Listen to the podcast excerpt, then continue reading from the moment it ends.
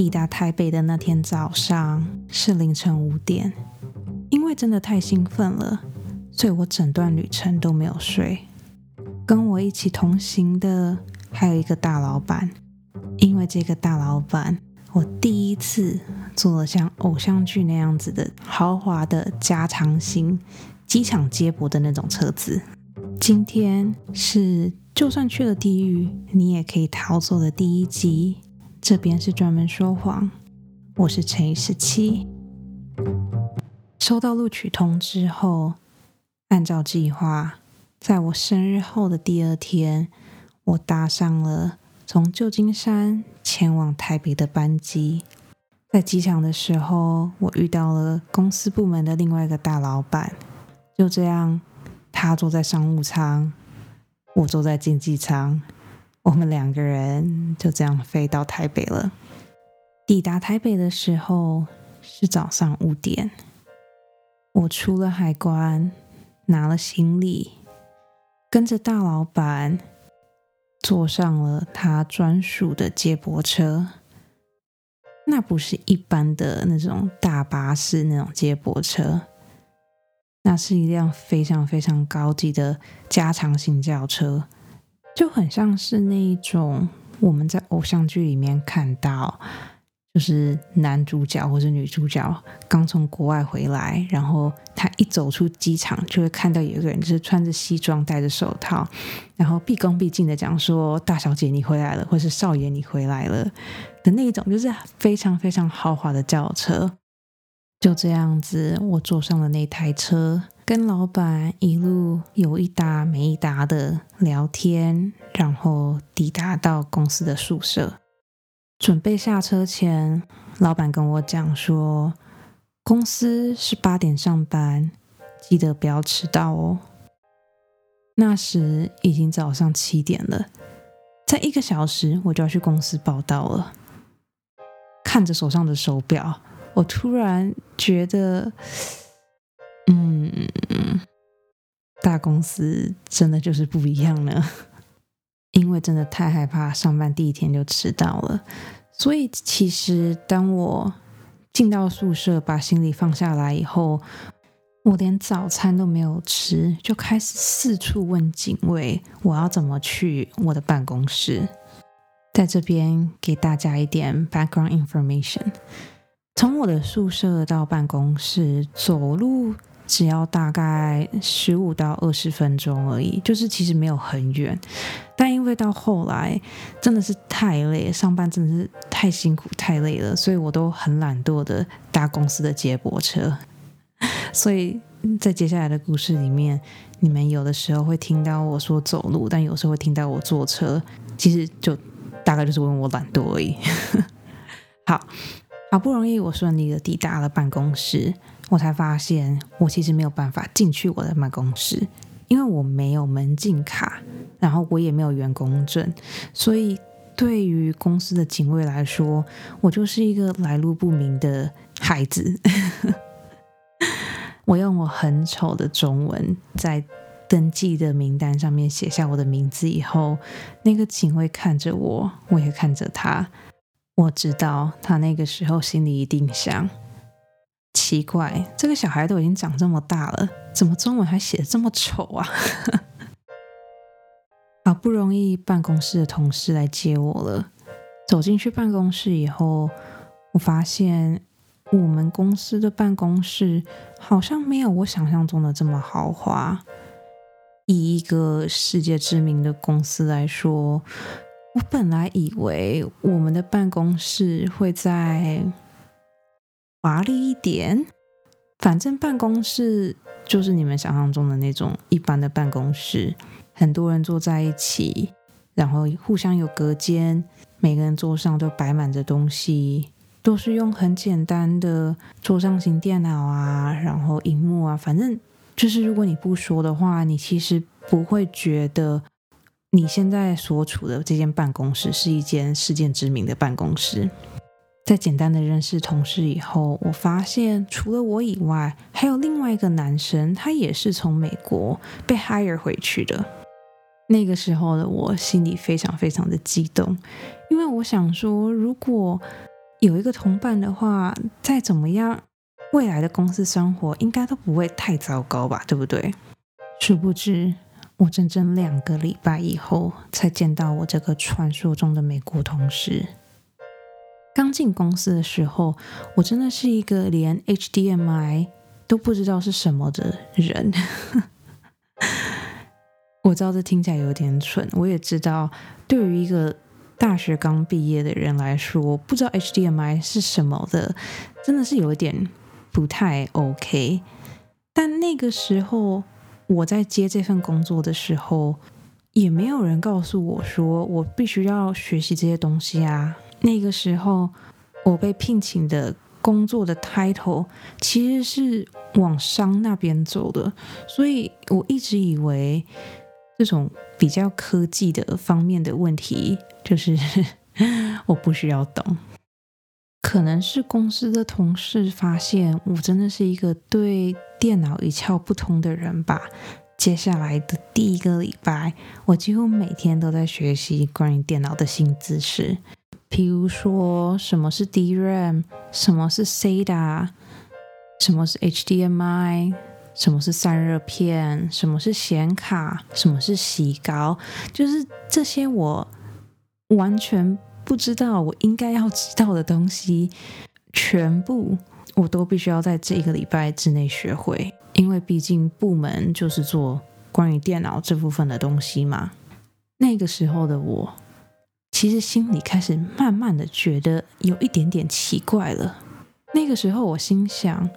不对啊，我当初被。聘请的时候，我的 job title 明明就是写说我是要来做商业那部分的啊。如果是走商业那部分的话，我有需要知道电脑的这么细节吗？但身为一个什么都不懂的社会新鲜人，我还是非常努力的，就是用我不是很好的中文，然后也不是很好的那种 电子类的那种专有名词来一个一个学习。每个东西叫什么啊？然后它们的作用是什么啊？然后要怎么样拿它跟组装它们之类的。开始工作的第二个礼拜，部门的长官开始让我跟着一个小主管，他希望我可以一边看一边学。那是一个迷你电脑的案子，案子已经到结尾了，所以其实我进去的时候已经没有什么特别的大事需要我去做。跟第一个礼拜一样，那个时候案子的人都叫我那个美国回来的小朋友。我其实没有不喜欢这样子的称呼，但 一直被这样子叫，心里还是觉得怪怪的。我明明有名有姓，虽然我知道我比大家都还要小，但被叫小朋友的时候，我还是莫名的有种好像比别人低一等的感觉。现在想想，那个可能就是未来的铺陈吧。带我的小主管是一个很亲切的姐姐，她总是笑笑的，总是很正面，总是感觉跟所有的人都是好朋友。她对我很好，她教了我很多东西。对于那个时候的我来说，她其实就像是我理想中的那种职业女性，是那种我想要成为的那种职场女强人。虽然迷你电脑的案子快要结束了，但要做的事情也还是有的。我也是从那个时候开始学习怎么做 Excel 表格啊，怎么样排版、选颜色、字体的大小。然后寄送附件的方式，就是我全部都是在那个时候才开始学的。我也是到那个时候才知道，原来这一切的一切都是这么的讲究。就这样子，我开始慢慢离开新人的光环，开始跟大家一样过着上班、做报告、做表格、做预算、吃饭、加班、睡觉的生活。那个时候的我，其实一度以为我自己做的很好。我每一天都会很激动的去问那个小主管说有没有什么事情是我可以帮忙的啊，或者是有没有什么事情是你可以教我的，或是什么东西是我可以去学习的这样子。就是我觉得啦，我是一个在工作上面还蛮积极的人，就是我很害怕闲下来，感觉好像只要一闲下来，就好像有点废的感觉。所以我就会一直努力想要找事情做，然后我这个小主管人也很好的，会一直跟我讲说：“那你可以帮我做这个吗？你可以帮我整理那个吗？”就是他会努力的想很多事情来让我好像不要那么的边缘。就这样子，我在这间公司的第三个礼拜结束了。第四个礼拜一的早上，我们例行的都会有一个朝会。在朝会开完以后，部门的主管把我叫了过去。他看着我，然后问我说：“那十七，你一般都几点下班呢？”我想了想，我跟他说：“现在大概都八点多九点吧。”主管皱着眉头的看着我，他说：“如果你九点就可以下班。”那为什么带你的小主管每天晚上都加班到十一二点呢？那个时候的我其实不是很懂他为什么要来问我这个问题，而且我其实也不知道为什么那个小主管会加班加到每天晚上十一二点。主管用很差的语气跟我讲说：“我当初让你。”跟着你的小主管，就是希望你可以来帮他分担一点东西。可是你好像不但没有帮到他，反而还给他增加很多工作。诶，当下听到这一句话的我，其实有点不知道该怎么样反应，因为我从来都不知道，原来我被耳塞给那个小主管的用意是要帮他分担。我也不知道，原来我在无形之中给了这个小主管制造了这么多的麻烦。这一切的一切，我都是第一次知道，而且也没有人告诉我。所以当下我听到这一件事情的时候，我其实有一点点不知道该怎么样反应。我变得有点安静，然后我跟那个老板讲说：“真的很不好意思。”如果我这边有能力不足的话，我会去跟那个小主管道歉，然后我也会努力的让自己变得更好。这样子，老板还是用很差的语气跟我讲说：“好啦，反正你们这种国外回来的也加不了什么班，而且你们也没有加班费，所以你就再努力学习吧。”离开办公室的时候，我其实心情很差。因为我根本不知道到底发生了什么事情，我也不知道原来这一切都是我的错。但身为一个什么事情都不懂的社会新鲜人，我还是找到了那个小主管，然后跟他讲说，就是我刚刚听到的那些东西啊，然后如果有什么可以帮忙的话，拜托一定要告诉我。那个小主管笑笑的跟我讲说。没有啊，那我觉得你做的很棒啊，就是你不用想那么多，没有关系。听到这句话的当下，我真的觉得有一点点虚伪，因为如果主管来跟我讲说是因为我的关系，小主管才加班加到这么晚，那小主管跟我讲说我做的很好，那这到底哪一边是正确的呢？就是那个时候的我，其实很不知道自己应该要怎么样的来反应这件事情，所以从那天以后，我就开始就是尽量加班，然后加到那个小主管要走的时候我才走，所以变相的我的工作时间就从原本法律规定的早上八点到下午五点，慢慢的延长到早上八点变到晚上八点。然后再从早上八点到晚上八点，变成早上八点到晚上十点，就这样子，我在公司待的时间慢慢越来越长了。然后也因为真的太累了，因为要长期看着荧幕嘛，我也开始就是不那么打扮，然后变得有点邋遢。那个时候的我才刚进公司一个月，还有很多东西我其实都还不是很懂。虽然我不是很懂，但是我明确的知道那个时候的我还有很多很不足的地方需要改进，跟需要让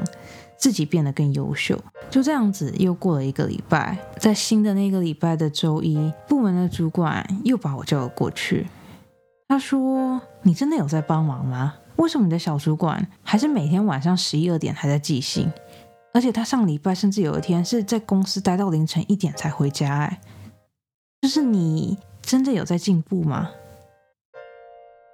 走出会议室的我，心情非常非常的复杂。因为整个上个礼拜我都加班到九点多，快十点，但没有想到那个小主管还是待到了十一二点，而且从主管的口气听起来，好像这一切都是我的错。因为我真的想不通到底为什么，所以我开始观察了我的那个小主管，一观察才发现，原来不管我。帮了这个小主管做了什么样子的东西，不管是文件也好啊，表格也好啊，还是就是其他那些文书处理的东西，我的那个小主管都会自己一个人再把那份文件重新做一次。也就是说，我做的那些表格，我做的那些报告，在那个小主管眼里其实都是不合格的。然后他也从来没有跟我提醒过，也从来没有跟我讲我应该怎么样改进。我们就这样子，就是。用两份人力，然后再做一件东西。发现这件事情的我说不难过，其实是假的，因为一直以为我自己有帮到忙，然后我也一直以为我自己做的还可以。但从那个小主管的表现啊，从那个小主管就是处理的态度看起来，我好像远远的比我想象中的还要懒。反正过了没有多久，部门的主管就把我从那个迷你电脑的案子调开了。虽然这个变动表面上是说希望我可以跟不同的人学习不一样的事情，但我心里其实知道，这个调动是因为部门的主管觉得我不能再继续祸害那个小主管了。听到新主管的安排，说不难过，其实又是骗人的。因为跟我同期进来的其他人好像都做得很好，然后他们也都好像慢慢的可以独当一面，然后慢慢的可以帮忙其他人分担啊，甚至有些人已经开始自己接案子了。比较起来，好像我真的是最差的，然后好像真的是我什么事都做不好的样子。那个时候的我突然觉得很受挫，我就想说，奇怪，我当初签那份 offer 的时候，我的工作内容好像不是这样子啊，但为什么现在我在做一些就是我真的什么都不懂的东西，然后为什么我还要被批评呢？我突然觉得带我的那个小主管好虚伪哦。他表面上说着我做的很好，我做的很棒，但私底下却把所有我辛苦做好的东西全部都把它删掉，然后全盘否定了我的努力。我觉得新人会做错事是正常的，但当你不把他做错的事情好好的提出来，让他自己知道他自己做错了什么，我觉得这是一件很。不好的事情，因为你一方面没有帮助新人成长，另一方面你又要自己再多做很多事情。就是当我回想这一段过去，然后现在长大的，我觉得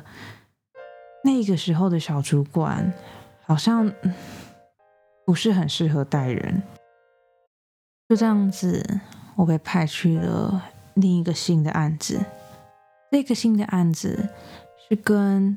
我在故事前面提到那个也是从美国过来的那个人一起的。我被调去做的那个新的案子，我们在这边称呼他为“三眼怪”好了。三眼怪并不是我们这个产品的名称，它比较像是一个代号。在科技业，所有新的案子都会有个昵称，哎，不对，应该这样说，会有一个就是代号。一半是因为不希望被竞争对手知道你现在正在研发什么新的案子，一半也是因为新产品在构想的时候，其实那个时候的产品名都不会被确定，所以公司在这个时候一般都会给这个产品做一个代号。三眼怪在公司其实是一个很少人知道的案子，一半是因为案子的规模真的太小了。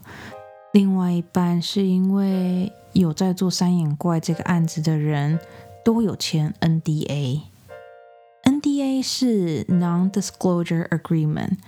简单的来说就是所谓的保密协定，讲了好久都讲不好。通常案子都会签 NDA，但是 NDA 严重的程度有的比较轻，然后有的比较严重。三眼怪就是那个。保密程度非常非常非常高的那个案子，因为大家都怕被罚钱，所以就算大家想要讨论三眼怪这个案子，他们也都会用就是代码继续说，然后就会演变成一个很有趣的现象，就是一群人用一个代码来称呼另外一个代码的状态。被通知要加入三眼怪这个案子的时候，我其实心里还是有小小的期待的，毕竟这是一个全新的案子。所有案子里面的人都跟我一样，不知道对这个案子要有抱有什么样的期待，或是做什么样的准备啊。然后同时，三眼怪这个案子的领导人是另外一个从美国回来的那个人，所以对于那个时候的我来说，有另外一个可以让我用英文沟通的，就是无疑是一件非常非常加分的事情。所以一开始我其实是非常期待加入这个新的群体的。当初加入三眼怪的时候，他们告诉我说要让我去做物料那边的。PM 就是 Material Project Manager。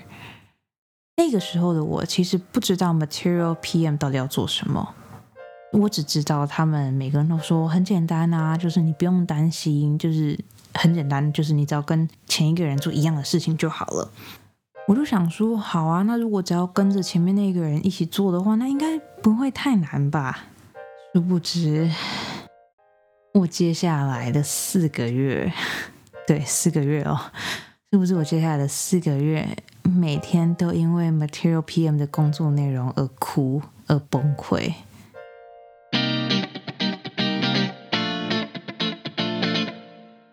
就算去了地狱，你也可以逃走的第一集结束了，你们大家还喜欢吗？虽然我一直想要做这样子的长篇故事，但。但当我拿起纸跟笔开始要写这个故事的时候，我才发现，原来写故事并不是一件那么简单的事情。起承转合啊，然后故事的内容啊，故事的走向，人物介绍什么的，这一切的一切，我都不是很确定要怎么样才可以很完美的把它表达出来。希望我今天的故事并没有太复杂，然后也希望。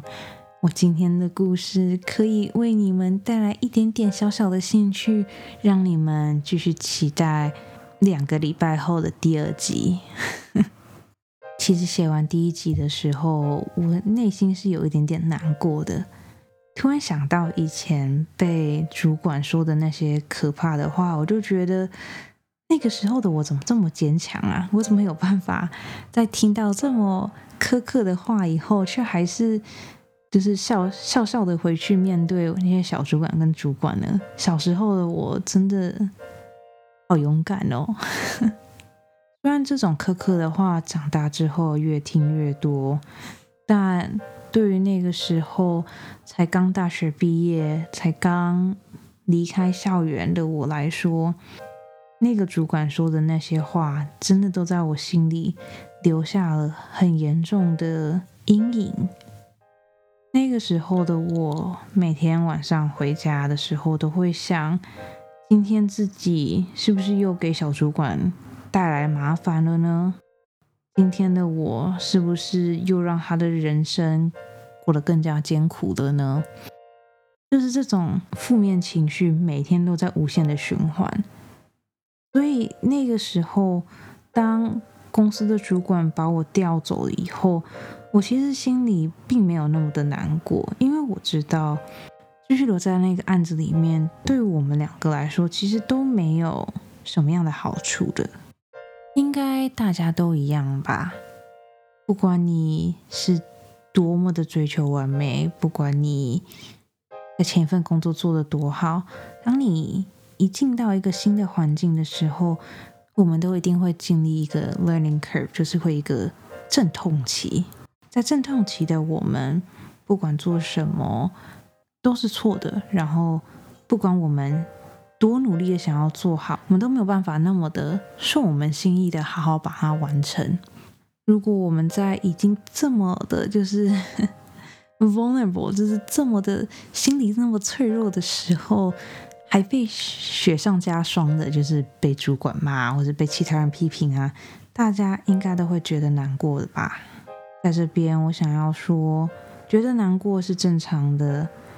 觉得自己是一个很废的人也是正常的。但重要的是，在你觉得难过、觉得自己很废的情况下，你更要努力的去证明你自己其实是有用的。其实你自己是可以为这个团队付出。付出超出他们期待的东西的，在工作的这个道路上，我真的听过太多就是非常非常难听的话了。就是不管是批评啊，还是其他人的酸言酸语，这些我真的都听得非常的多。我在接下来的故事里面也会一直不停的重复，我到底听到了哪些可怕的话。那个时候的我。真的是一个非常非常不认输的人，所以只要每次有人对我讲一些就是很不好听的话，我当天晚上回家，我都会把它写下来，然后就是把它变成我的动力，就是有一种就是我总有一天一定要让你后悔，你讲出这种话，就是你知道诸如此类的很偏激的想法。然后关于小主管，其实我。待在第一间公司的时候，我跟小主管的位置其实是很接近的，可能就是因为主管的那些话吧，所以到后来我跟小主管的关系就也不是说不好，但是我们两个就变得很像陌生人。我不会想要跟他请教问题，然后我们两个的生活也开始慢慢的没有什么交集。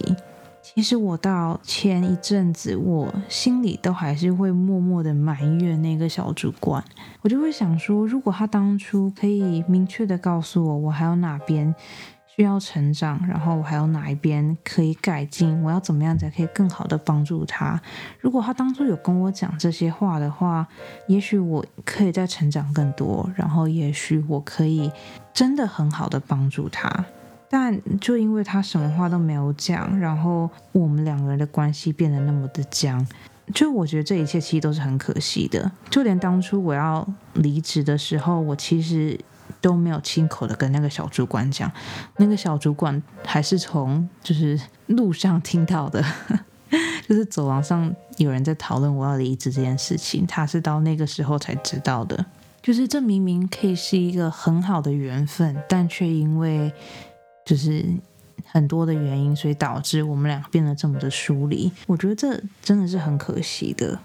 如果有一天啊，我的这个小主管可以听到这一篇，然后知道我在说他的话，我真的很希望他可以知道，就是很多时候你真的可以跟我讲这些话的，就是你真的可以批评我，然后真的可以告诉我说。我要怎么样才可以变得更好？我觉得这一切真的都是 OK 的。反正不管怎么样，希望你现在过得很好。你们在职场上也是有听过别人的这种酸言酸语吗？你们是不是也有遇到过，就是前辈不好好教你，或是前辈故意要找你麻烦的这些事情呢？不管你的答案是什么。都欢迎你留言告诉我。你们可以去我的 IG 或是 FB Professional Liar 点 X 十七，去那边留言告诉我，跟我分享吧。同时，也欢迎你们在 Mixer Box 这一集的，就是小小的留言区那边告诉我你们的想法，然后我现在都会回。所以，如果你们看到有一个就是是用乘以十七我的头像的人回复你的话，请大家不要觉得奇怪哦。好啦，那我们今天这一集就讲到这边吧。这边是专门说谎，我是陈颖十七，我们下礼拜见喽，晚安。